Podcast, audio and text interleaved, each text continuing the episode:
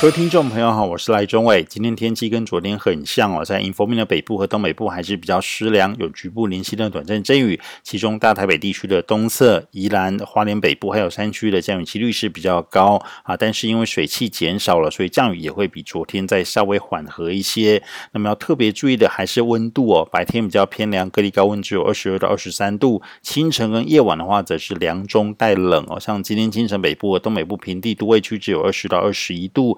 临近的郊区跟海拔啊稍微比较高的地方只有十六度左右，所以建议大家还是要添加衣物啊。另外，沿海的风浪比较大，前往海边活动要特别注意安全。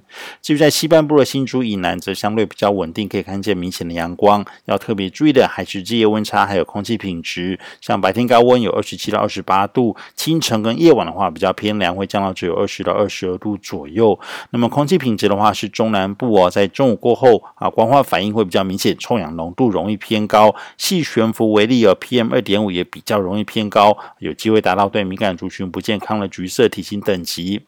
那么明天开始，台湾的天气会逐渐受到闪电台风的外围环流云系影响啊。闪电台风呢，目前的中心位置在鹅銮鼻东南东方大约九百公里的海面上啊。因为它的东西方分别有高气压，南北两侧有低气压，是导引气流比较弱的这个安行场啊，使得今天啊，闪电台风的移动速度会比较缓慢。预计明天礼拜四开始会逐渐往西边移动，礼拜五会穿过巴士海峡，礼拜六抵达南海的北部哦。所以目前的预测路径是不至于对台湾造成直接影响，但是会跟我们台湾的距离很近，尤其礼拜五就是跟我们台湾最近，也是影响最显著的时候。